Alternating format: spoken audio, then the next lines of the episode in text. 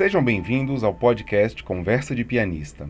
Eu sou Alexandre Dias, criador e diretor do Instituto Piano Brasileiro.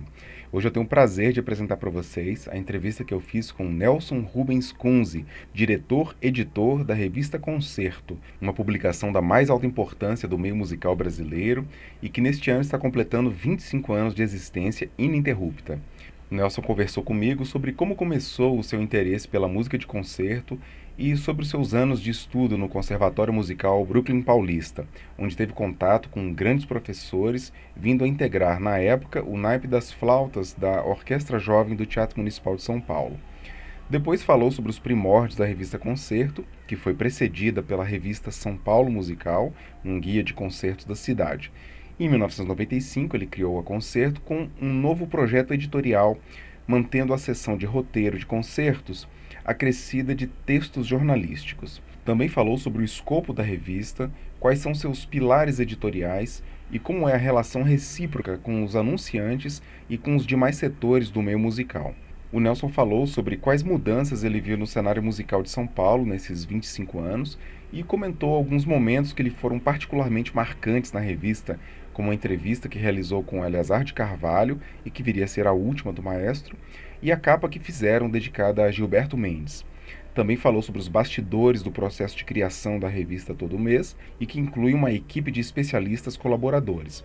Por fim, falou sobre os cursos clássicos, a loja clássicos e o Prêmio Concerto, iniciativas que são desenvolvidas em paralelo à revista. Antes de prosseguirmos para a entrevista, deixo aqui o convite para se tornar um assinante do Instituto Piano Brasileiro. O IPB existe exclusivamente graças aos nossos apoiadores mensais. É possível apoiar o IPB com qualquer valor mensal. Basta acessar o site catarse.me barra Instituto Piano Brasileiro. Os assinantes recebem todo mês um álbum digital com 10 partituras raras brasileiras cuidadosamente escolhidas de nosso acervo. Fiquem agora com a entrevista.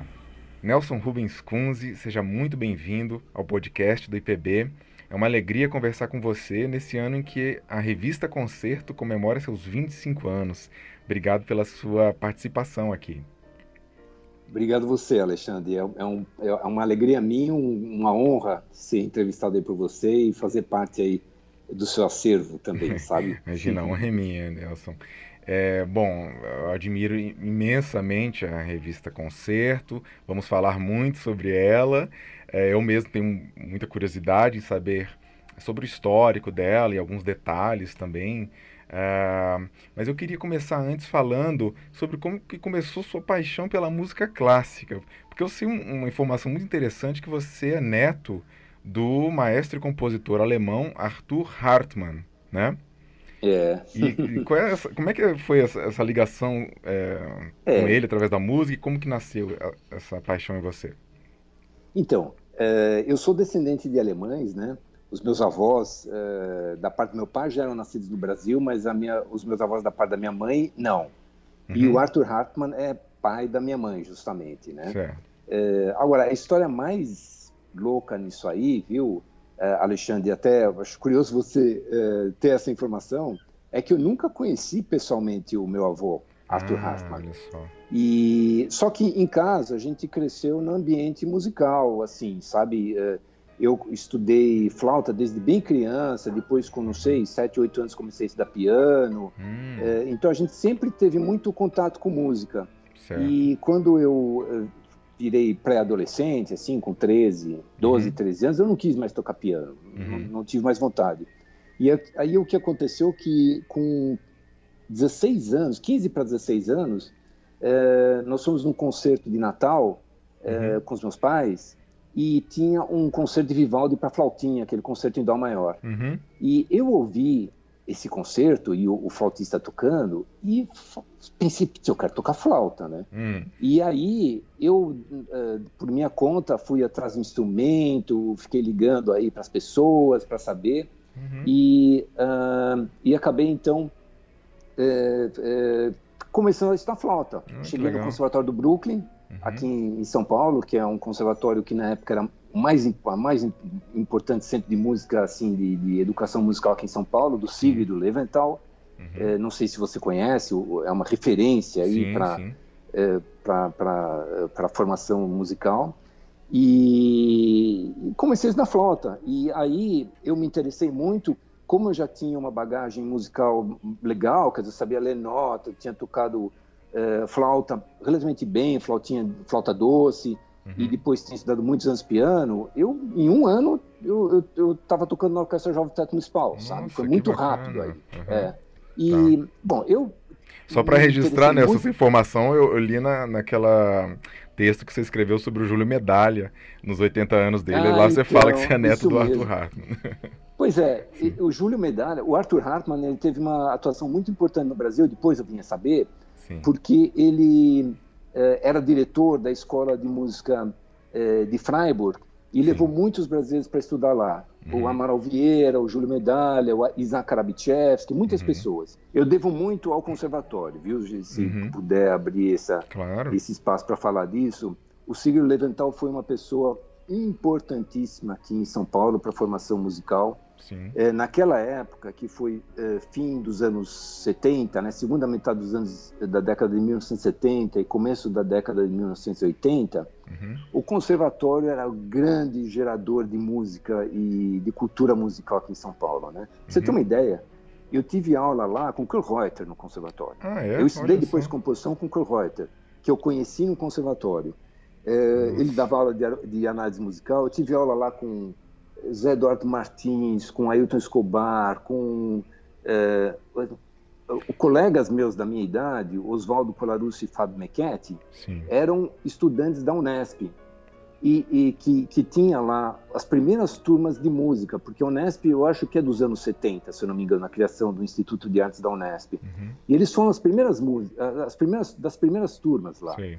E, e a Unesp fez um, um uh, tinha como professora trouxe a Ana Estela Chique, você lembra disso? Claro. Pianista. Nossa, que, que time então, de professores, hein, Nelson? Então, e a Ana Estela, ela era casada com o Michel Philippot. Isso, outro um é compositor, um grande né, compositor.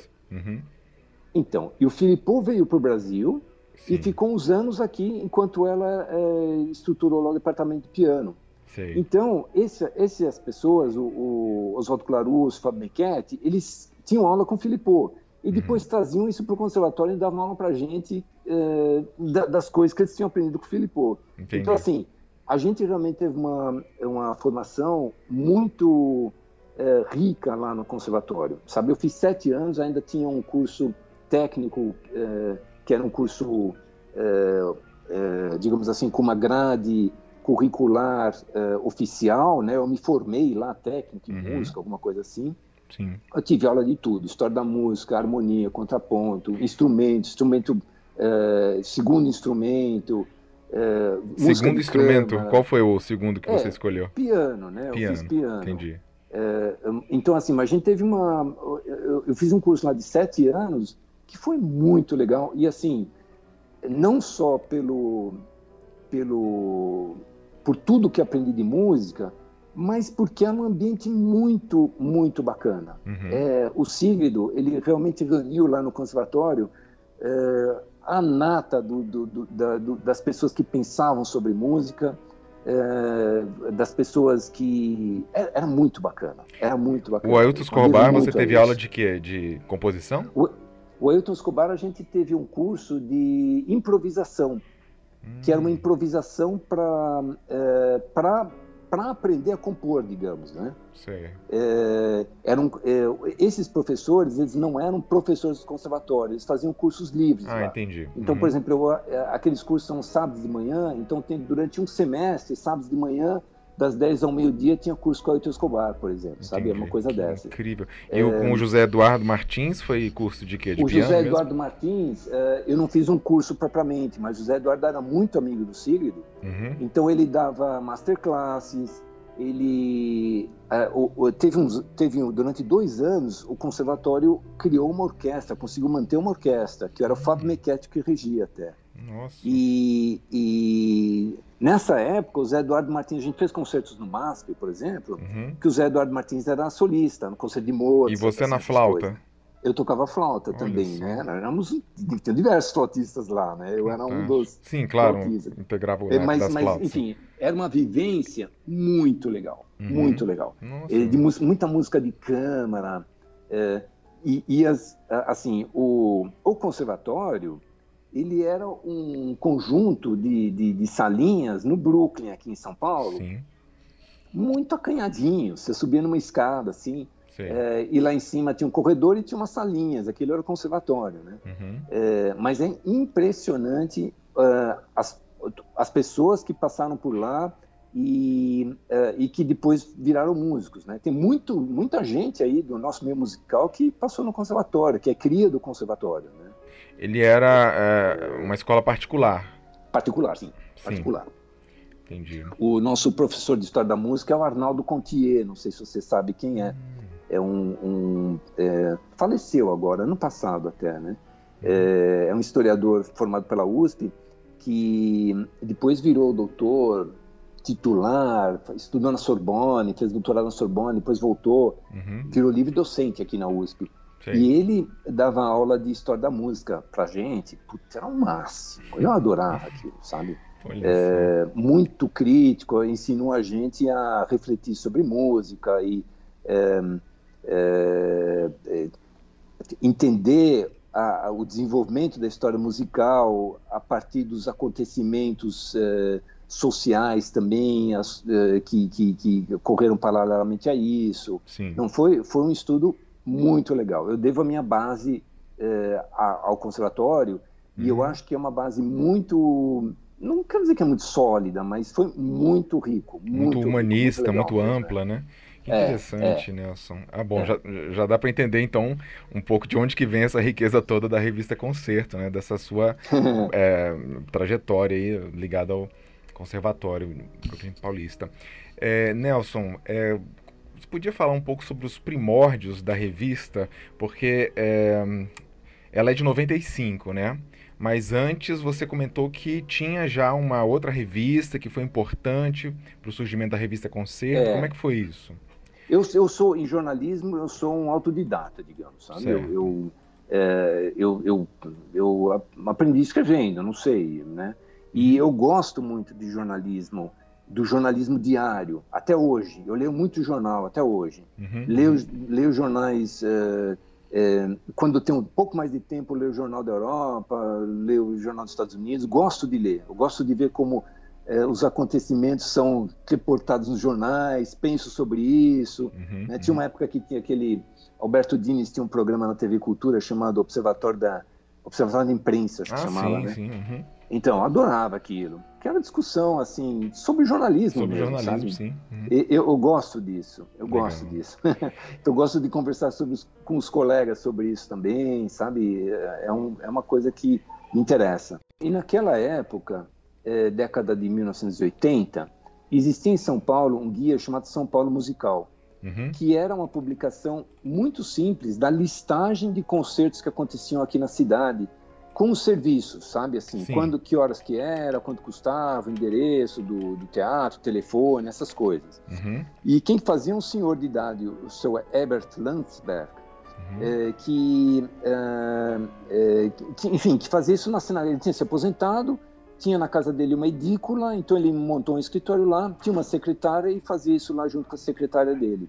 Nossa. E quando eu voltei da Alemanha em 87, eu comecei a ajudar o pessoal do Festival Música Nova, uhum. que é o Rodolfo Coelho de Souza, o Gilberto Mendes, Sim. um pouco até por, por, por, por, conta do conservatório, tinha ligação com tudo isso, né? Uhum. E, e, e, a programação, ela, a gente sempre fazia para entrar no São Paulo Musical, então o São Paulo Musical é, é, como hoje em dia a revista Concerto, as pessoas preparavam material para quem entrasse lá na, no São Paulo Musical, é importante que entrasse. Entendi. É, e aí eu fui lá algumas vezes na casa desse seu Herbert, entregava as coisas para ele.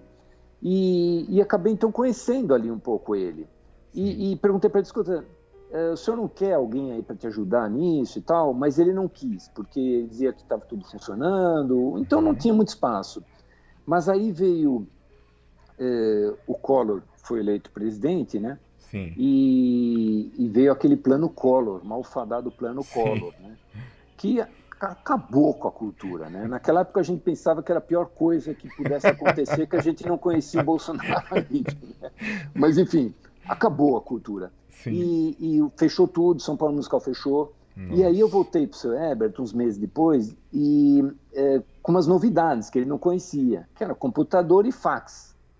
Falei, escuta, vamos fazer isso aqui. A gente faz computador e fax, é muito mais fácil, muito mais barato. Uhum. E, e conseguimos viabilizar. Então a gente começou a fazer o São Paulo Musical por causa do plano Collor, digamos, sabe? Isso foi em que ano, então? Isso foi em 91. 91, ok. No, no, o plano Collor acho que foi 90, ou não sei se 90 ou 91, acho que foi 91. Certo. É, posso até checar isso. Então depois, a revista sabe? parou e aí é, retomou depois ela, com a sua... Parou, ela parou quatro meses, assim. Ah, tá. E aí retomou quando a gente começou a fazer.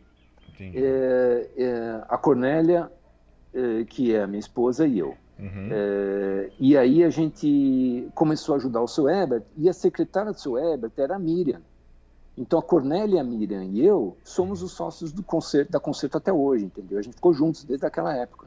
Hum, que né? interessante. E, é, e aí a gente fez alguns, alguns anos. Em 93, o seu Ebert uh, já ficou um pouco mal da saúde. Sei. Em 94 ele faleceu. Ah, e a tá. gente, mas o São Paulo Musical já, a gente já que fazia. Então a gente continuou fazendo. Mas Sei. ele era muito associado a ele, inclusive pela parte de publicitária, que eram todos amigos que ele tinha da, é, assim, da atividade é, que ele fazia antes de se aposentar. Sim. É, então a gente não, não tinha assim, uma ligação forte com o São Paulo Musical nesse sentido.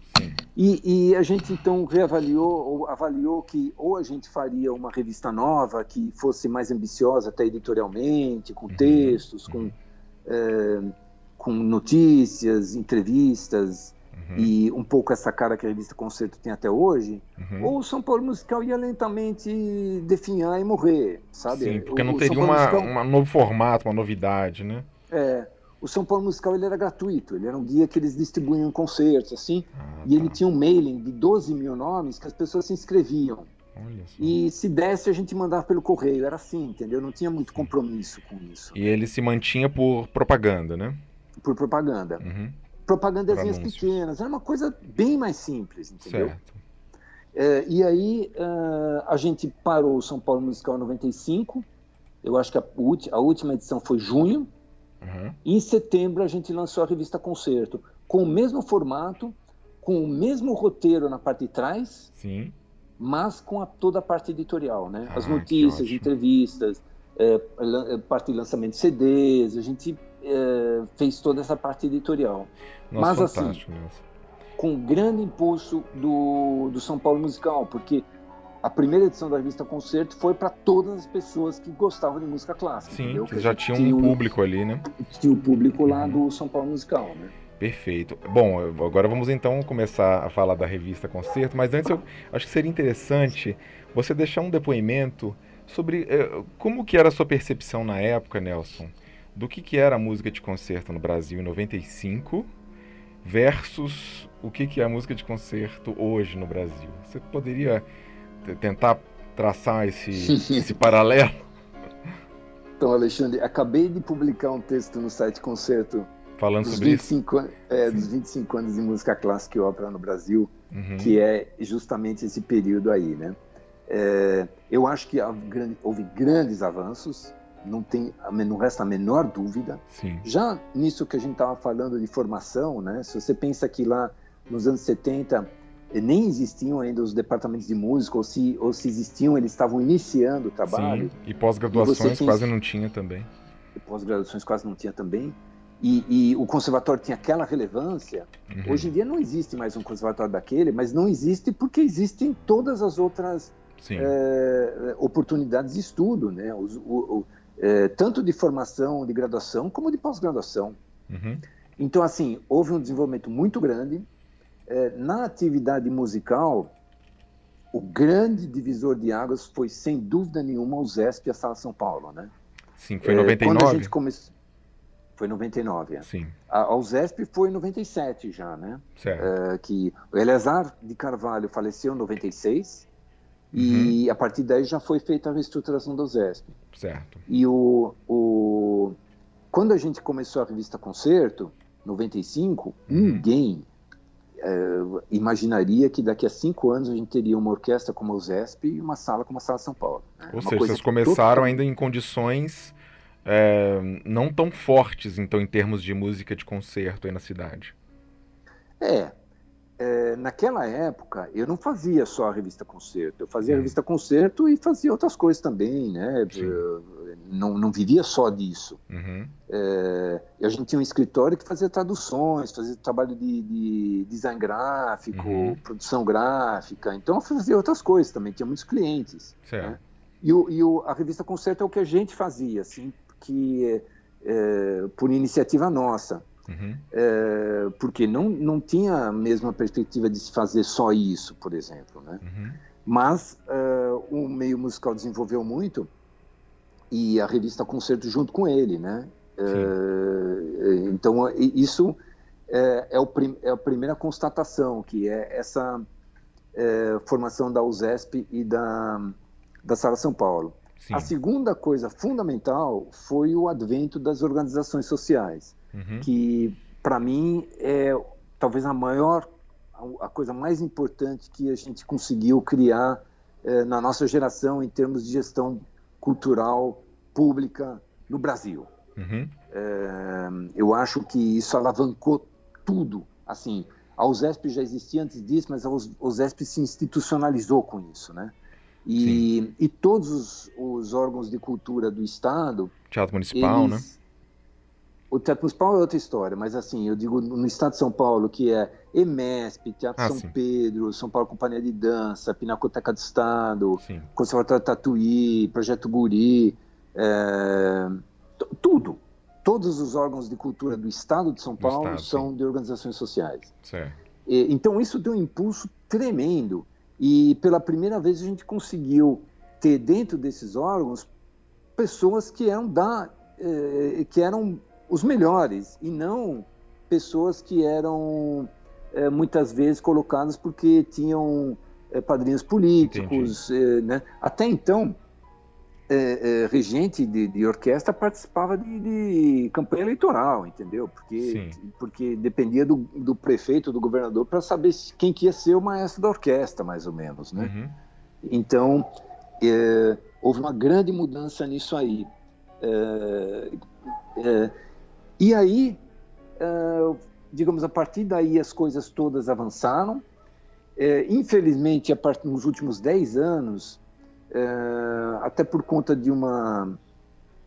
Não sei se é uma coisa mais liberalizante que entrou aí na agenda política do Brasil e eu acho quase do mundo, né?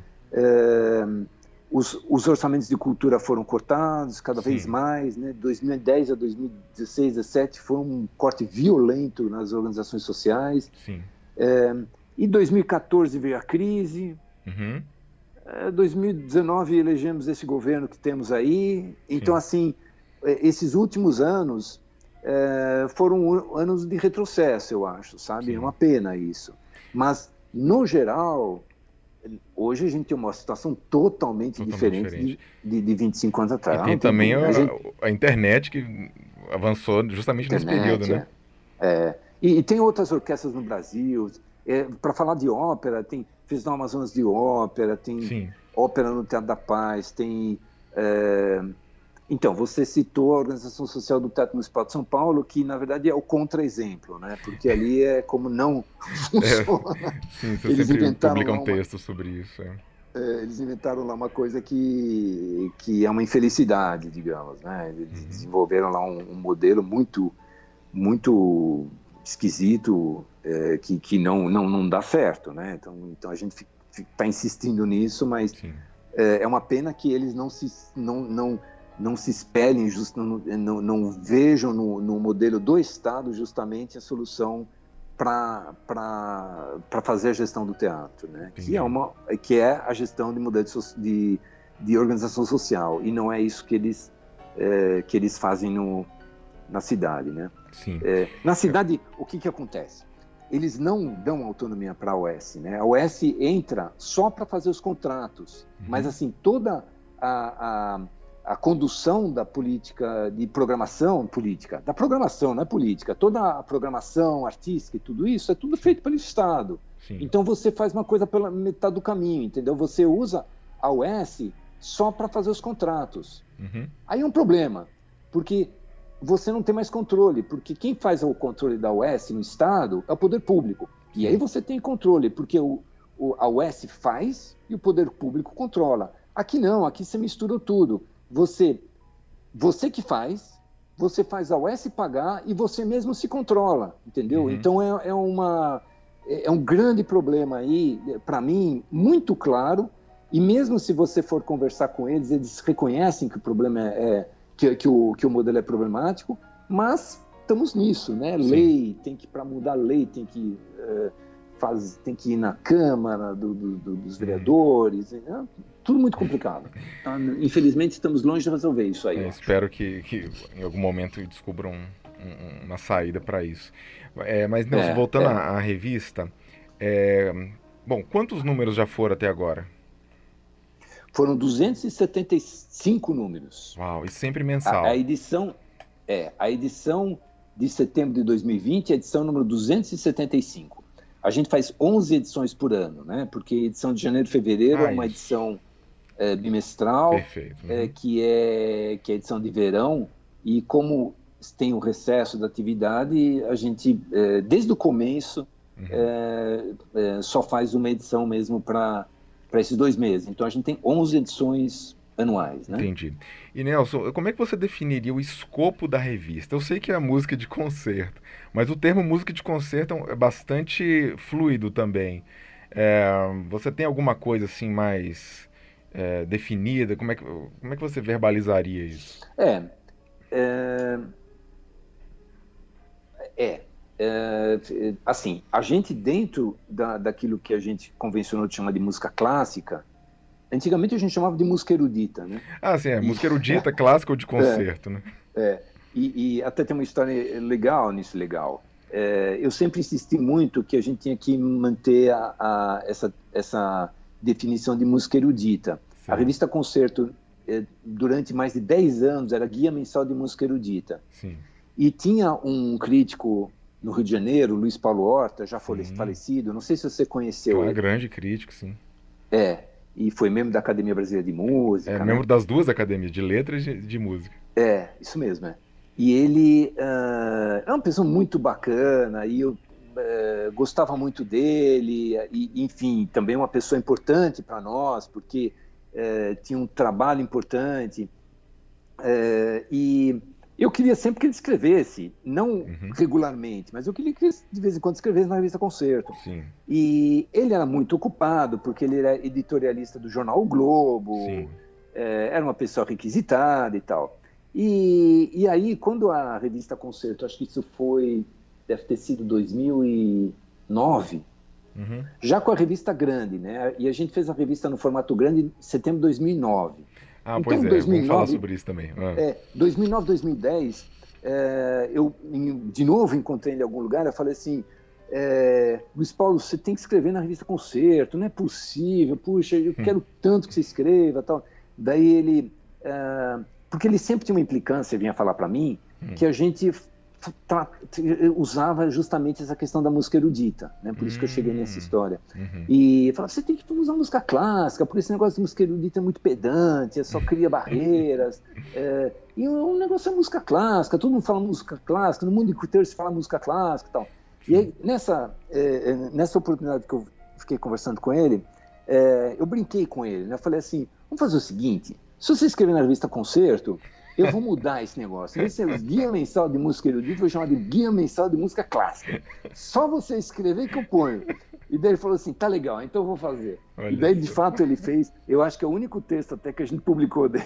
Oh, se, eu não me engano. Pode até ter, ser que a gente tenha Sei. publicado mais outro, eu não lembro. Aí Mas aí, desde, desde lá passou a ser é, guia mensal de música clássica. E eu, na verdade, não fiz isso não só por causa dessa brincadeira, mas eu me convenci também de que a gente não tem que ser tão rigorosos uhum. com essas. É, porque é, uma capa histórica, para mim, foi aquela capa dedicada ao André Memari. que é justamente é. um então, músico que eu... atua brilhantemente então, em pra, todos os campos, né? Para falar agora, para voltar para o assunto que você perguntou, né? É, eu acho que tudo o que tem que está ligado a essa linha histórica um pouco é, da, da, chamada música clássica, para mim vale. Sim. Eu quero fazer a revista Concerto ser o mais ampla possível, então a gente quer falar de música antiga, Sim. desde a música renascentista, quero falar da música contemporânea, quero falar da música de vanguarda, quero falar da música experimental, uhum. tudo que tem a ver com essa linha é, histórica de desenvolvimento da linguagem musical, para mim vale. Legal. Agora, aqui no Brasil, a gente tem uh, um, uma riqueza musical uh, impressionante. É. Né? Quer dizer, a música popular brasileira é riquíssima. Aquilo que a gente chama de música instrumental brasileira, que, digamos assim, na figura de Egberto Gismonti ou Hermeto Pascoal, é riquíssimo. Uhum. Eu adorava isso jovem, eh, eu adorava isso, ouvia muito. Então, assim, eu conheço essa música. Uhum. E, de fato, você chega numa fronteira aí que é muito difícil vocês decidir se é música clássica ou se é música que, que música que é, né? uhum. é aí é, é, essa questão da André Memari é uma questão que a gente discutiu muitos anos, viu? porque o, o Memari ele é um, um artista genial, genial, e ele é genial há muitos anos. Sim. Então assim, eu lembro que eu acho que foi deve ter sido até fazer uns 10 anos Uhum. O André Memari ganhou um concurso de música sinfônica. Sim, ele já Era o Ozeste bastante. É, é, mas foi bem no começo. Sim. Bem no começo. E, e, já, quer dizer, ele é, um, ele é uma pessoa que transita na área de música clássica com toda a propriedade e com toda a naturalidade. Claro, totalmente. E, e se a gente vai, é, digamos, fazer uma, uma leitura muito assim dogmática, não, porque a linguagem, porque não sei o quê, Sim. aí tudo bem, mas escuta, hoje em dia, essa, essa, esse, essa análise está superada também, eu acho. Sim, sim. A música realmente ela não, não, não, não cabe nessa nisso que eu falei da, do desenvolvimento da linguagem musical, não dá mais para falar nisso hoje em claro. dia. Né? Vocês eu, eu acho. Versam talvez e, então, assim, principalmente. Assim, Então, só para terminar, então assim, uh, a capa do Memari para nós também foi uma capa muito emblemática. Assim. Sim. A nossa música clássica ela tem que abarcar o Memar, ele tem que estar dentro desse, claro. desse nosso universo, né? É... E, e, sem dúvida, ele tem. Até o estúdio que ele trabalha chama Monteverde. Sim. Aliás, então, que, onde se gravam dos principais discos atualmente, né? É, de música é. de concerto. E, e, ele, ele faz, faz isso com o Antônio Menezes, né? Sim, sim. É, então, assim, é, estamos juntos nisso aí, sabe? Ou seja, principalmente ligado à música escrita, né, Nelson? Independente do, do tipo de linguagem que está sendo usado, vocês versam principalmente na música que é grafada. Ah, eu acho que sim, né? Eu acho uhum. que sim. Eu acho que o improviso, se bem que o André Memari também faz muito improviso, né? Sim. Mas eu acho que talvez seja essa. É é, talvez seja esse o limite que a gente pode colocar ou a fronteira que a gente possa colocar, sabe? Perfeito. Mas Alexandre, eu acho que não vem, a gente não precisa também assim estabelecer isso aí, né? Sim, sim. A gente, é, a gente até tenho muito orgulho disso. A gente faz uma reunião de pauta uhum. mensal é, com hoje em dia ficou pequena, mas assim, Sim. a gente já fez essa reunião de pauta com cinco, seis pessoas, né? Legal. Camila, Leonardo Martinelli, Dineu, João Luiz Sampaio e tal. Vamos falar sobre e, isso. E, e a gente, nessas reuniões, a gente aborda essas questões, né? É, por exemplo, a capa do Memari foi depois de muitas discussões dessas reuniões de pauta. Então, assim, é, é, é, a, gente, a gente vai nos adaptar um pouco de como a música vai andar. E eu acho que a nossa é, nosso entendimento disso aí, ele vai mudando também, sabe? Que bom, né? Então, assim, é, eu vejo um pouco a coisa com uma certa dinâmica, assim, Sim. nisso aí, né? Não é engessado, né? É, é excelente. Não é, não, não é. Isso não, mostra nem deve ser. porque que a revista é tão que... bem sucedida, porque vocês vão é, acompanhando, né? Com certeza. É, e, e, e tem que ser assim, né?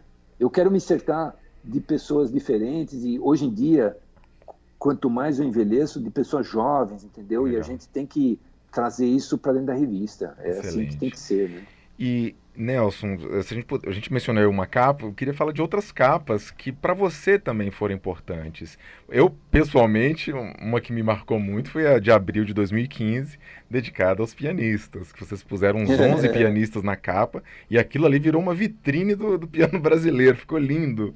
Né? É, Teve outros é. momentos já que vocês já puseram pianistas, Nelson Freire mesmo já apareceu mais de uma vez na capa. É. Né? Você podia mencionar algumas capas que Olha, você se lembra? Eu, que você... eu tenho foi importante. É, para mim, assim, é, primeiro, uma edição que para nós foi muito importante foi a primeira edição que a gente fez em formato grande, que uhum. foi em setembro de 2009. Qual era o tamanho é. antes? Ela era menorzinha a revista, né? Era, era metade, era um formato de bolsa, assim, 15,5 por, era 15,5 por 21, 15,5 uhum. de largura por 21 de, de altura. Uhum. Né?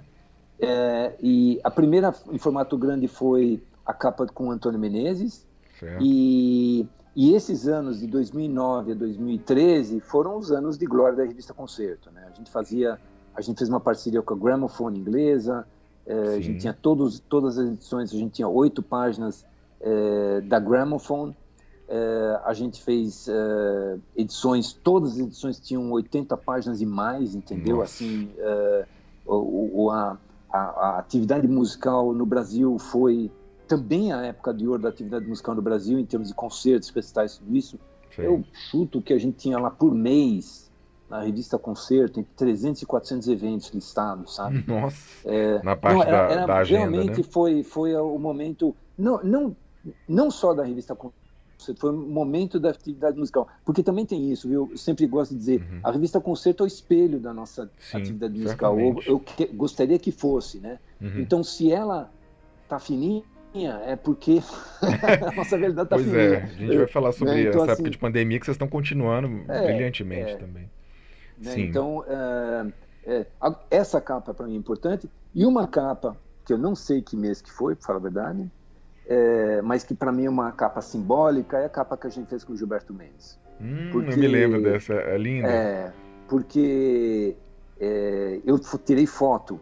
A revista Conceito tem distribuição em banca, Sim. E eu passei numa banca e vi a, a, a revista Conceito pendurada na banca com Gilberto Mendes. Eu tirei uma foto. Uhum. É, porque, para mim, eu, eu tenho, é, eu tenho um carinho especial pelo Gilberto Mendes, que eu trabalhei no Fez uma Música Nova, e para mim ele é assim a figura da música contemporânea no Brasil. É, era uma pessoa, assim, é super é que eu, enfim, uma admiração enorme, mas mais do que admiração, foi um cara que realmente é, eu tive contato desde o conservatório.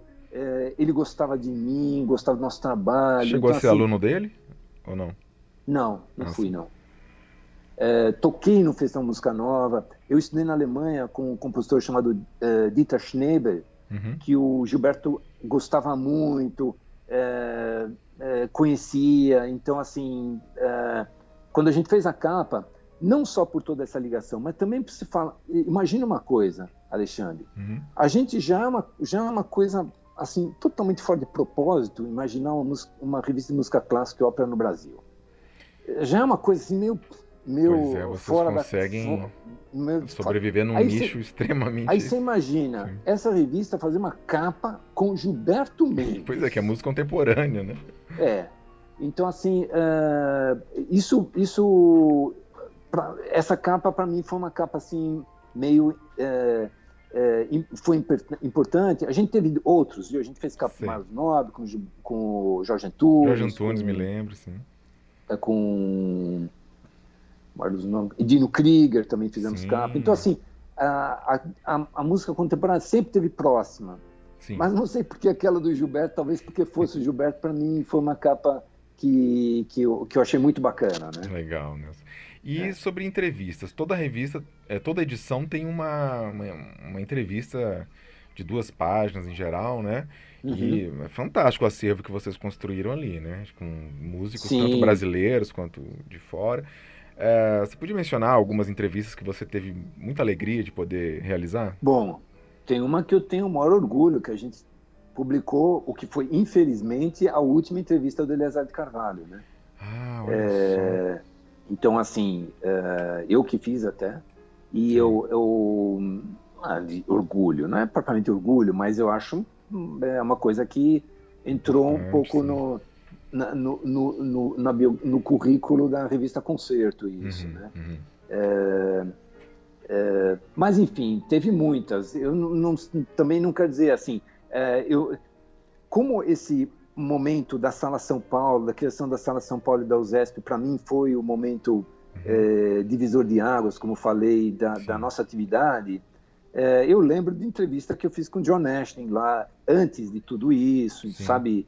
É, assim, é, então assim teve muita coisa legal, mas, mas é, que, que fosse realmente importante que eu lembre assim, talvez essa do do Eleazar de Camargo. Essa está disponível no mesmo. site?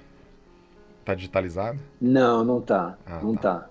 É, nós vamos colocar um dia, viu? Aliás, no site tem um acervo também enorme, né, de textos para quem quiser acessar e é, quem ainda não conhece, é. né? Por é. favor, então, considere se tornar assinante gente... da revista Concerto e acesse o site, que realmente é, um é. espetáculo conteúdo, né? É. bom, eu queria, Nelson, que você falasse um pouco como é que é fazer a revista. Porque a gente não tem muita ideia como é que são os bastidores de fazer uma revista sobre música clássica no Brasil. É, eu sei que uma boa parte da revista é da agenda, né? Deve, aliás, deve ser um belo trabalho receber toda essa informação e processar para diagramar a agenda. Mas tem os colunistas, né? Se você puder mencionar é, alguns dos colunistas uhum. mais presentes, como é que eles. É, é, o que, que, eles abordam, né? E, uhum. e, como é que é estruturar, como é que é comandar? Você mencionou em, uma, em reuniões de pauta, né? Então, vocês fazem aí algumas discussões para o número seguinte. É, é, é, assim, na verdade a coisa é relativamente simples, viu? Eu acho que ela tem que ser simples mesmo e essa uhum. talvez seja a receita para fazer e de maneira sustentável, sabe? Uhum, uhum. Assim, ficar com o pé no chão, né? Porque dá Sim. vontade de vez em quando fazer coisa tal e você Sim. sempre tem que puxar o freio um pouco para para fazer assim, dar, dar dar o passo do tamanho da perna, Perfeito. ainda que a minha perna seja, seja grande. Mas, enfim. É, aí, um, toda a revista ela é muito uh, centrada em roteiro, né? Uhum. Uh, a revista Concerto, como contei, ela veio do São Paulo Musical Sim. e herdou esse, essa, essa coisa do guia mesmo, do, do da agenda de concertos. Uhum. Até hoje, uh, o mais o que mais as pessoas procuram é a questão de agenda, ah, sabe? Tá. É, a revista é muito identificada com isso. E o nosso editorial, ele é feito em cima da agenda. A pauta é decidida em cima da agenda. Uhum. Então, uh, a gente, uh, no começo do mês ou fim do mês anterior, a gente faz uma reunião de pauta, já sabendo das principais é, dos principais programas que estão programados. Sim. E em cima disso a gente escolhe a, entrevista, a gente escolhe as diferentes pautas que vão fazer a revista. Isso é quantos dias antes da revista ficar pronta para ir para a gráfica? Olha, normalmente a gente faz essa, essa reunião no comecinho do mês, para o outro mês, tá certo? Então um mês de, é, de distância. É, é. Uhum. E, e uh, é, é, assim que a gente faz. E, e, a gente pauta os nossos colaboradores, né? Uhum. E essas, os colaboradores eles são pautados. Então, a entrevista, as sessões que tem dentro da revista, a gente pauta as pessoas, fala o Irineu, a Camila, a Luciana Medeiros, uhum. é, o Leonardo Martinelli. Hoje faz tempo que não escreve, mas assim, é, a gente dá uma pauta para eles, eles fazem a pauta. Certo. Os colunistas, eles têm um tratamento diferente. É, a gente tem um colunista que vem desde o começo, que é o maestro Júlio Medalha. Júlio Medalha, excelente a coluna dele. É, o ele Júlio escreve ele escreve, ele escreve desde 1996. Olha só. É, e entre os primeiros colunistas a gente teve o Lauro Machado Coelho. Sim. E também o maestro Graham Griffiths, não sei se você ah, lembra sim, dele. Sim. É. E, e, o, o, Griff, o, Graham ele, ele é, escreveu até ele sair do Brasil, deve ter escrito um, alguns anos, sete, oito anos, eu acho. Sim. E o Lauro escreveu até falecer, até ficar doente, né? O Lauro primeiro ficou doente e uhum. depois faleceu. E escreveu até 2000, 2009. Uhum, uhum. O Lauro chegou ainda a escrever na revista Grande, mas não escreveu muito. aí ele já não, não, não escrevia mais. Sim. Então, mais de 10 anos também, né? Uh, e, e esses... João Luiz Sampaio, né? Que é o João não. O João, ele... ele é, esses, é, eu tento manter três colunistas. Sim. Então, eu, quando o Graham saiu, a gente eu queria sempre alguém do Rio, a gente teve a Heloísa Fischer escrevendo há alguns anos. Ah, sim, Heloísa, que aliás teve a, a Viva Música, né? Uma outra iniciativa é. paralela é. de vocês lá no Rio. E até é. me lembro que quando ela terminou Viva Música, uma reclamação que ela colocou, deixou, é que as, as, as agendas mudavam demais. Então isso afetou o trabalho delas, é. deles, né? Então, é, quando ela terminou, ela, ela escreveu na revista Concerto alguns anos. E depois ela escreveu Clovis Marques, alguns anos. É, depois, já há muitos anos, começou a escrever o João Marcos Coelho, que escreve até hoje. Ah, sim. E, e, também há muitos anos já escreve o Jorge Colli, que escreve também até hoje. João é. Marcos, aliás, é um dos críticos que há mais tempo escrevem sobre música em jornais, é. né? É. Ah, ininterruptamente, e, sim. É. E esses, uh, esses colunistas, eles têm a pauta livre. O Jorge certo. Colli, eu nem sei sobre o que ele vai escrever. ele só te manda ele, isso. Ele me manda e eu publico. Certo. O, o mestre Júlio Medalha e o João Marcos Coelho, não. Esses a gente conversa, todos os meses a gente conversa. É, ou eu ligo, ou eles ligam, a gente vê, conversa, o que está acontecendo, o que não está acontecendo e decide por alguma coisa. Perfeito. Mas é, as pautas são deles. Se, se o João Marcos me diz assim, ah, eu quero escrever sobre isso, ele escreve. Sim. Né? E o, o Júlio Medalha a mesma coisa. Entendi. Eles mais ligam para a gente, para ter ideias, assim, sabe? Né? Uhum. É, isso é importante falar isso porque é, colunista, o, o, colunista é isso no, no, jornal, na revista. É ele que vai escrever o que ele escreve ali. Né? Sim. É, é a opinião ali dele, em... a visão dele. É, né? e, e, de vez em quando a gente pode até ter problema por isso, mas Sim. enfim, é ele, né? É, que escreve é, daquele jeito. Sim. E então é assim que funciona. Legal. Uh, né? E você mencionou que atualmente a revista está fininha. Seria bacana você falar como que a pandemia está é, tá afetando né, a, a, revista. Vocês estão resistindo de uma maneira fantástica. Eu tenho visto que vocês estão fazendo. É, como é que está sendo resistir nessa época, Nelson? Olha, eu acho a pandemia o, uma coisa inacreditável, né? Eu acho um desastre total. Pois é. Desastre total. E se, se de fato acontecer isso, que algumas pessoas sonham que possa acontecer, que com isso o ser humano vai conseguir enxergar mais longe, e a gente vai se irmanar e, é, uhum. e a gente vai conseguir é, ver que os problemas de aquecimento global são problemas de comum todos nós e que uhum. a gente vai ter que resolver isso. Sim. Maravilha, tomara que a gente tire essa lição mas eu não tenho certeza que isso vai acontecer. E, e aí eu vejo realmente isso aí como um, desastre que é inacreditável mesmo, uhum. inacreditável. Nesse Agora, momento, aliás, enquanto a gente grava a entrevista, a maioria dos teatros ainda está fechada, fechado e alguns estão agora fazendo transmissões online. É, mas eu digo assim, é, o que eu falei agora foi um statement mais de caráter geral, assim, para toda a humanidade, claro. eu acho, né?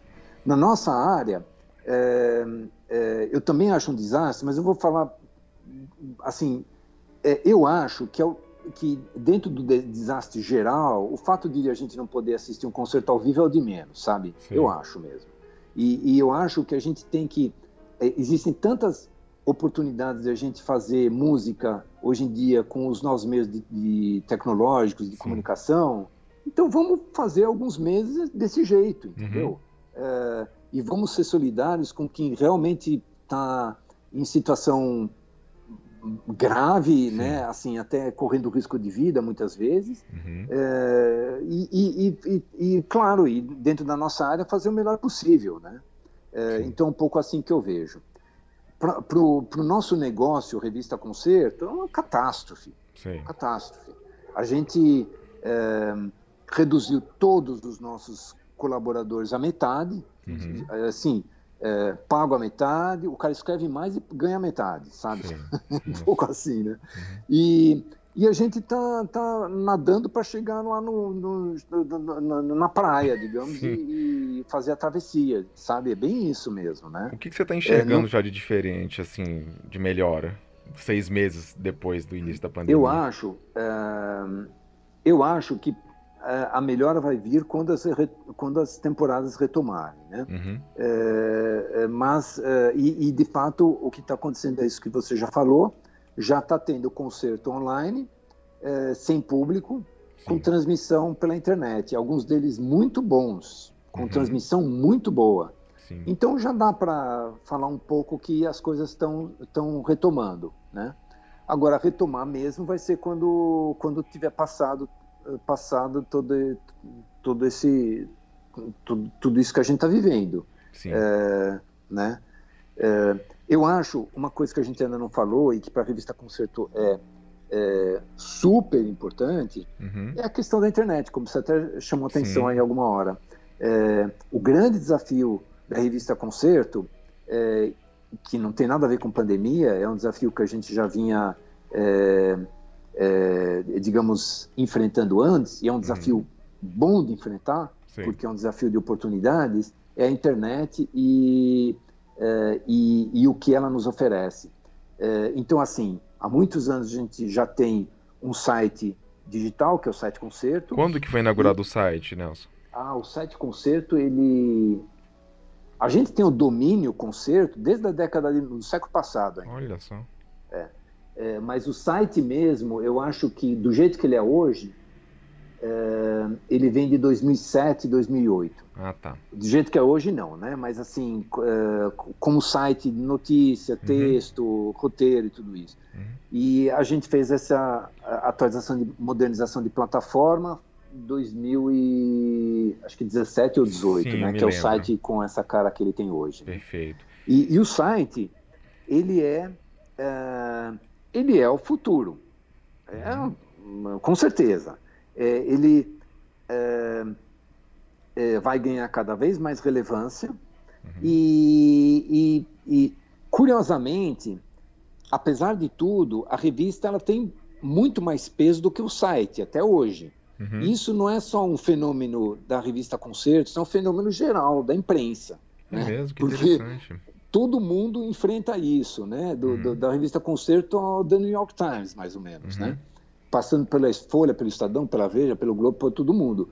Que é como fazer é, a receita que, publicitária que você tem no impresso é, migrar para o site. E uhum. você, por conta do, do que é, o, do que é é, o, o ambiente é, digital, você ainda não consegue isso, porque o ambiente digital ele é um ambiente muito. É, é um, um, um ambiente de aventura, né? Você não sabe o que acontece. Tem milhões de pessoas, mas as milhões de pessoas clicam em todos os lugares, mas pouco daquilo sobra no, depois de filtrar. E né? também é uma cultura muito do conteúdo gratuito, né, Nelson? E a, exatamente, a cultura do conteúdo gratuito. Então, tudo isso está é, aí, eu acho que é, é, é, é uma, é, é, é um, é um, uma coisa muito complexa que está na pauta dos veículos de comunicação, mas não está nem na pauta só dos veículos de comunicação, está na pauta geral da geral. nossa civilização. Porque se você vê o que, que aconteceu para eleger Bolsonaro, é, a, o fenômeno das fake news. É, então, isso aí é um mundo que, que a gente tem que ver como que isso, onde que vai acabar. É, sem, sem restringir liberdade de expressão, uhum. como que você vai fazer para coibir é, uhum. atos criminosos, para coibir. Já estão aparecendo alguns algoritmos né, que já estão impedindo certos tipos de conteúdo, então, violações, é, etc. Né, é, felizmente.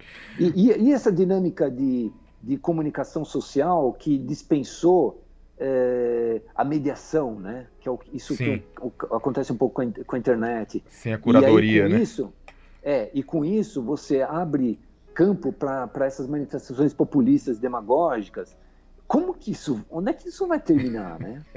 É, eu acho é, até uma coisa meio, meio, meio é, ameaçadora. É, assim, aflitivo, sabe? com certeza. É, no, no, são coisas que a Europa enfrenta os problemas, né? Você tem hoje em dia na Europa países que estão quase assim na beira da, da, da, da, de uma crise democrática muito, muito séria, né? Sim. É, e aqui no Brasil também, né? Você vê o que acontece aqui, né? A uhum. gente, é, quer dizer, não é um problema só nosso, né? Não, é que certeza. a gente conseguiu eleger o pior deles, mas, mas que é um, é um problema que tem em outros lugares também, né? Desse jeito, né? Nelson, você mencionou sobre uh, anúncios na revista e tal. É, você podia falar um pouco, sem entrar em, claro, em detalhes, em números, etc., mas só falar como é que é, como que é fazer uma revista sustentável sobre música clássica, enfim, mas que pode, é, você pode deixar talvez uma palavra aí para outras pessoas que não têm a menor ideia sobre isso. É, como é que é o desafio de você conseguir pagar a, impressão de uma revista e a distribuição dela, que aliás não deve ser nada simples, e, e a produção do conteúdo. Vocês têm um modelo que envolve a, assinaturas, vendas de, de exemplares e, e, anúncios, né? Isso. É, isso aí também. Uh, uh, assim, para começar, uh, dois princípios que eu acho muito importantes e que a gente é, adota desde o número um da revista Concerto, que são, para mim, regrinhas básicas do jornalismo profissional, uhum. que é, é, todo mundo é remunerado que escreve na revista Concerto. Sim. E segundo, a gente não veicula propaganda de graça, nem matéria paga, essas coisas. Certo. É, então, assim, esses são os dois pilares que são pilares eh, de, de do jornalismo profissional mesmo, sim, sabe? Sim. É, tem um, um, segundo pilar é, que esse segundo pilar do, do matéria paga, ele no caso da revista Concerto, ele é, é ele é bem complicado porque assim é, é uma revista muito pequena e o, os meus anunciantes hoje são todos os teatros e as entidades promotoras. Sim. Então, é evidente que eu não vou querer falar muito mal de alguém que põe anúncio na Elisa Concerto. Sim. Entendeu? Uhum. Então, eu sei, eu sei desse dilema. Mas é um dilema que, por eu saber, eu acho que eu até consigo enfrentar ele melhor. E uhum. hoje em dia, quando a gente tem muita gente escrevendo na revista, isso se dilui. Se dilui. Porque, na verdade, eu posso até não querer escrever, mas se um dos meus colaboradores ou colunistas quiser escrever, ele vai e escreve. Sim, perfeito. Entendeu? Então, assim, isso garante um pouco essa questão de é, de independência, entre o comercial e o editorial na revista, né? Uhum. É, Nelson, eu queria que você falasse de mais duas frentes que vocês fazem, que são os cursos clássicos e uma coisa muito interessante que é o prêmio concerto, né? Que é, é. tive a honra de, de, de, é, de é. ser nomeado por vocês na última, mas que tem uma história maravilhosa. É, se puder então falar um pouco dos cursos clássicos e, e também um pouco sobre como que é uh, o prêmio concerto seria interessante. Ah. Bom, a gente também sempre teve a preocupação de ter uma atividade muito multifacetada, até para que a gente conseguisse é, conseguisse é, fazer a revista de maneira sustentável. Né? Então, a, a, gente há muitos anos, desde a década de 90 do século passado, a gente é, tem um comércio de livros, CDs e DVDs. Isso, a loja, que é a loja clássicos, clássicos perfeito. Né? E isso uh, esse comércio ele começou devagar, ele ganhou cada vez mais importância e em algum momento ele foi uh, significou e significa até hoje a metade do nosso negócio, digamos, né? Hum, é, metade é a revista, metade é a loja. É, e isso aí é, é muito importante. Hum. E sempre quis fazer também uma oferta de cursos mas nunca sabia muito bem como e tal. É, mas aí quando a gente, porque a gente está na zona sul de São Paulo, que é não é um lugar onde estão as pessoas. As pessoas estão mais pro, pro, pro centro uhum. e eu teria que fazer isso no centro e no centro eu teria que alugar e tudo isso, então era complicado. É, aí o que, que a gente fez? A gente fez em 2015.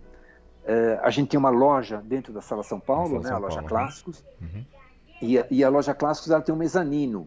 Sim. Que a gente, no começo, quando a gente fez a loja 2009, a gente imaginou que a gente eh, iria conseguir levar as pessoas para o mezanino, a gente criou expositores lá. É, tem uma loja lá em cima. Uhum. Mas o que acontece é que as pessoas não sobem a escadinha que tem para cima. Uhum. Porque é uma loja que funciona nos concertos, e nos concertos as pessoas estão lá para assistir o concerto, eles entram na loja, compram e tudo isso, mas eles ficam lá embaixo. Então uhum. aquele espaço em cima ele ficou meio ocioso. Sei. durante os anos. E aí a gente, em 2015, a gente é, fechou o mezanino com uma parede de vidro e fez uma salinha muito bacana. Uhum. de uma sala para cursos. Entendi. Então, umas, entram lá 15 pessoas, 16 pessoas, tem, a gente comprou umas poltroninhas assim, uhum. é, tem um telão com som legal, e a gente começou a fazer cursos lá, em 2015. Legal. Quais é, são os temas dos, dos, cursos? Sempre cursos ligados à música clássica e uhum. ópera, é, desde cursos é, de caráter introdutório até cursos temáticos é, sobre a música no romantismo, sobre compositores, grandes compositores, sobre Beethoven, por exemplo, sobre Mozart, sobre é, história da música, história da ópera. E é, sempre é, para leigos, incluindo leigos, ou também para público mais especialista? Olha, a ideia é que seja para leigos, uhum. mas curiosamente todo mundo que vem, ou grande parte das pessoas que vêm, são pessoas que frequentam concertos Entendi. e têm já uma informação. São iniciados. Uhum. Mas a gente fala que é para leigos. Entendi. Ah, o, a, o linguajar que o professor utiliza deve ser um linguajar de entendimento de todos, assim, sabe? É para são cursos que são para todos. Mas assim, se você vai fazer um curso sobre é, eh, digamos, uh, o romantismo musical, uhum. normalmente a pessoa já sabe o que é o romantismo musical, né? Sim. Entendeu? Ela já, já, já conhece os períodos da história da música. Então, assim, por isso que eu digo, é, a gente tem... Agora, com a pandemia, os cursos foram online. Né? Pois é, isso foi um é muito sucesso, interessante, essa migração que vocês fizeram. É, foi um sucesso. Que ótimo. Estou muito feliz. Foi uma das grandes coisas que, que nos ajuda muito também. Uhum. E, mas agora na pandemia a gente tem doutor em música fazendo curso. Ah, assim, a gente até fica é, surpreso assim, né? É, porque a gente tem professores muito legais, é, grandes professores e reconhecidamente grandes professores. Então muitas vezes as pessoas o cara é um pianista, por exemplo, Sim. vê lá um curso de História da Música com o Leonardo Martinelli, uhum. é, o cara se interessa em fazer, uhum. entendeu? Uhum. É, então, assim, é, é, isso é bacana. Né? Sim, excelente o cardápio que vocês oferecem ali de cursos. É, né? é. Legal. Então, esses são os cursos clássicos. E é, era isso que você tinha perguntado. É sobre né? o prêmio concerto, e... a, a, ah, sim, histórico do prêmio, do prêmio, quando começou. Olha, o prêmio, ele começou quando acabou a PCA. Eu falar com... Uh, falar bem claramente assim, porque é, a gente tem um prêmio muito importante de, de, de, de, arte e cultura em São Paulo, que é a PCA, Associação uhum. Paulista Críticos de Arte, né? Sim. E a PCA sempre teve um segmento voltado à música clássica. Uhum. É, esse APCA, é, ele virou um prêmio um pouco viciado na área de música clássica. É, nem quero é, entrar muito nesse assunto. Uhum. É, mas fato é que, é, na nossa opinião, não representava propriamente o que tinha de melhor na música clássica. Mas eu não, não, não, assim, simplesmente a gente não se interessou mais nem por reportar muito sobre isso. Eu sempre indico, sempre que saiu o prêmio, até falar na lista quem concert quem era, mas eu e os colegas não, não, não dávamos mais o devido valor que o prêmio um dia teve, eu acho, sabe? Uhum. É, eu falando da categoria de música clássica, né? E aí uma hora o próprio a própria direção da PCA viu que a categoria de música clássica não estava mais funcionando. Uhum. É, e... ano, vários anos não, não existe essa categoria. É, Alguns e aboliram, anos a, aboliram a categoria. Acho que quando recentemente voltou um ou outro ano. Voltou, teve, é. né? uhum. mas quando aboliu lá na frente, Aí eu falei, bom, se não vai ter prêmio APCA, nós vamos fazer o nosso. E daí eu fiz Sim. o prêmio concerto. Legal. E eu te digo até que nesse caminho, até teve alguma hora que teve uma aproximação da APCA, e eu falei para eles, olha, eu não tenho nada contra, vamos fazer o prêmio concerto APCA. Uhum. Mas aí não, não, não, deu certo, ficou por Sim. isso mesmo. Entendi. É, e, e, eu digo isso por quê? Porque assim, eu não tenho o menor interesse de ficar criando coisa para concorrer no nosso meio, sabe? Sim. Se, eh, se o prêmio APCA é, existisse e a gente reconhecesse ele como grande prêmio, faria a maior divulgação dele, sem nenhum problema. É, então foi essa contingência. E eu falei, eu falo para você que eu fui muito resistente a isso, é, resistente no sentido assim de muito refletir muito. Será que a gente deve fazer? Será que a gente deve fazer? E, e os colegas eles falam, a gente tem que fazer, tem que ter um uhum. prêmio desse e tal. E acabei convencido, eu acho que foi ótimo mesmo. Foi ótimo, sabe? claro. Você tem várias categorias, e, é, é, tem votação e, e, do público, da crítica. É, eu acho que a gente também tem uma leitura de contexto muitas vezes. Né? A gente Sim. é importante que o prêmio saia para brasileiro e eu acho até mais legal, né? Porque do que adianta muitos muitos anos o prêmio foi só para para as orquestras que o Mozart trouxe, para o Cultura Artística trouxe, para o Paul Lewis que tocou, André Schiff que não sei tocou aonde. Então, uhum, uhum. então você fala assim, poxa, é, para que também a gente dá um prêmio para André Schiff, né? Uhum, uhum. O Ineu também brincava assim, que era o prêmio que faltava na estante do André Schiff, era o prêmio concerto. né? Então assim, tem, tem um pouco essas, é, essas, é, essas importâncias. Mas assim, para nós o prêmio, ele tem é, uma questão de, de, de, realmente a gente tem, é, tentar dar para o melhor,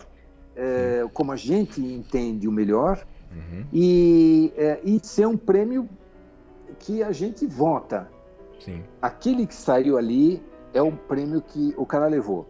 É, então, assim que funciona. E, né? e é um Eu termômetro que... também do que, que é naquele ano né, a, a música é, é. de concerto. É muito interessante isso que vocês é. falam. Ele também tem isso, eu acho. Né? Ele, pelos indicados, é, que para cada categoria tem três indicados, ele tem um, é um, um super é, espelho do que é. foi a temporada. Como e uma vitrine mesmo. também, né? É, é, é, como se falou mesmo, é bem uma vitrine mesmo do que, do que foi a temporada. Legal. E a gente tem uh, a honra e o orgulho de dar prêmios para iniciativas como a sua do IPB. Ah, é, porque, porque é um. Eu não sei, é, a compreensão daqueles críticos que estão lá, entendeu? A gente, nós vivemos nesse meio, nós sabemos o que é o trabalho que você faz, Uhum. E, e, de repente, o IPB ganha o Grande Prêmio Concerto. Uhum. É legal isso. Nossa, né? é, é... um grande é, estímulo. Imagino é. Que, é, que é muito legal para você, mas é legal no geral, entendeu? É, é, uma coisa que, que eu fico contente que a gente consiga é, que, que, a coisa vá nessa direção ah, também. Né? Muito feliz, Nelson, maravilha. Bom, é, antes de colocar aqui a última pergunta para você, eu queria te agradecer imensamente, Nelson, pela sua generosidade, sua disponibilidade de conversar aqui. Queria te deixar assim imensos parabéns e agradecimentos, é, não só em meu nome, mas em nome de todos os ouvintes que estão nos, ouvindo, vamos ouvir. É, porque realmente a revista Concerto é um oásis, você já deve ter ouvido isso milhares de vezes. Uhum. e é, um, é extremamente necessário numa época em que Uh, a gente sabe que a, a, cultura realmente ela, ela vive sempre no fio da navalha, né? Mas uhum. uh, o fato de vocês estarem com essa uh, de maneira contínua, 25 anos, forma um acervo espetacular. É, eu ainda não tenho completa minha coleção da revista Concerto, um dia hei de ter, mas eu tenho inúmeros exemplares aqui ah, que me servem. O Piano Brasileiro um dia vai ter que é, ter. Um dia vamos ter com certeza, hein? porque eu pesquiso é. demais nas revistas, é, é, é, inclusive para a gente saber momentos históricos, né? O que aconteceu ali em 2013, 2011 e tal. Então espero assim que vocês possam continuar crescendo e, e possam dar vazão a muitas ideias, sempre com essa, essa postura muito é, correta e profissional que você tem, e, e também em termos é, de gestão, né, que você mencionou, eu achei excelente. E, uh, enfim, que, que a gente possa continuar vendo uh, vocês uh, trazendo o que, que a cultura brasileira, a música de concerto brasileira tem de melhor. Então, deixo aqui meu imenso agradecimento a você, Nelson. Obrigado, viu? E... Obrigado. E agora, eu, só para também deixar registrado isso, é, é, eu, eu tenho uma dívida com, com o meio musical, com, assim, uma dívida. É, a revista Concerto não, não existiria se não fosse é, um apoio irrestrito e assim de, de, em todos os setores do meio musical, sabe? Sim. Isso é muito legal. Eu acho que isso vem também da nossa é, maneira de tratar a, a, o assunto, mas é muito legal. É, e, e, e, claro, dos anunciantes, que hoje em dia são todos do meio musical, então que esses também eh, reconheço a revista como um elo importante eh, no, eh, no, na atividade do setor como um todo, entendeu? Quer dizer, a gente faz parte dessa indústria de música clássica. E, e, mais do que tudo, ter esses, esses colegas brilhantes jornalistas trabalhando e escrevendo na revista Concerto, né? Quer dizer, é, é isso que por causa disso é que a coisa existe. Então, assim, eu devo muito a, a, ao meio musical e a esses colegas e aos anunciantes. É, é, Sim, é, é uma rede, bem, né? Bem que... importante. É Sim. bem importante deixar registrado isso, sabe? Perfeito. É, né, que é, não é trabalho não é meu, é um trabalho Sim. que é, lá no começo, ok, a gente acho que é, Cornélia, Miriam e eu tivemos muito empenho de, de, fazer, a gente fazia tudo, eu escrevia, diagramava, uhum. corria para a gráfica, pegava, distribuía, sabe, ok, mas eu acho que de passado isso realmente é um, é um trabalho que, que só foi possível colaborativamente com, uh, com todas essas com todas essas é, essas pessoas ajudando mesmo, né? Excelente, Nelson. Bom, é, então para terminar eu queria deixar essa pergunta é, depois que essa pandemia passar, estivermos no novo normal, né? É, quais são os projetos futuros da revista? Vocês já fazem tanta coisa, você já mencionou também muita coisa em relação ao site e tal, mas assim, o que, que você tinha vontade de, de fazer que ainda não foi possível é, em termos aí editoriais ou em termos de outros braços é, do, dos, dos, seus projetos? é, não sei, eu já estou quase me aposentando, viu? não, é, é assim, é, eu acho que é o, até o, o, que a gente já falou um pouquinho, a, a grande tarefa é, é, é, fazer essa virada do impresso para o digital. É a Sim. grande virada. É, é, é, é, a grande tarefa. É, isso não é uma coisa que vai. Eu acho que é uma coisa que vai demorar anos, não é uma coisa assim para o ano que vem. Uhum. Né? Mas a gente tem que se preparar para isso, e a gente tem se preparado para isso. E, é, se, é, e, digamos, vencer isso vai, estar, vai ser estar constantemente atento ao que está acontecendo e se informando e vendo e, e, realinhando um pouco as nossas decisões em relação a isso, né? Uhum. Eu acho que, assim, do ponto de vista do, da revista e do, da comunicação da, da música clássica, como a gente faz, é isso que a gente tem que ter a sensibilidade de acertar, eu, sabe? Uhum. Né? É, agora, eu pessoalmente, é, é, Pois é, como eu falei, eu, eu, eu, não me sinto ainda aposentado, mas eu já passei de 60, né? Então hum. eu, eu quero também. É, é, já, eu gostaria de fazer outras coisas também, Sim, sabe? Entendi. Falar assim. É, outras coisas além da revista Concerto. Gostaria que a revista pudesse também passar para hum. para outros colegas mais jovens e, e de qualquer jeito mantivesse é, assim um, um, caráter de de tá é, de ter uma atualidade e estar tá falando com as coisas que acontecem ali no, no é, na hora mesmo, né? Uhum, uhum. Não quero que a revista envelheça comigo, assim, sabe? Então Sim, é um pouco isso. Não, maravilha, Nelson. Poxa, é, então obrigado mais uma vez aí pela sua participação e ficamos em contato. Um grande abraço para você, também, Nelson. Viu? Obrigado também, tudo de bom e sucesso aí também para o Instituto Piano Brasileiro. Obrigado. E assim ouvimos a entrevista com Nelson Rubens Kunze, diretor e editor da revista Concerto. Acompanhe os trabalhos do IPB através de nossos perfis no Instagram, Facebook e especialmente nosso canal no YouTube, em que temos publicado uma grande quantidade de conteúdos dedicados ao piano brasileiro. Um abraço, tchau!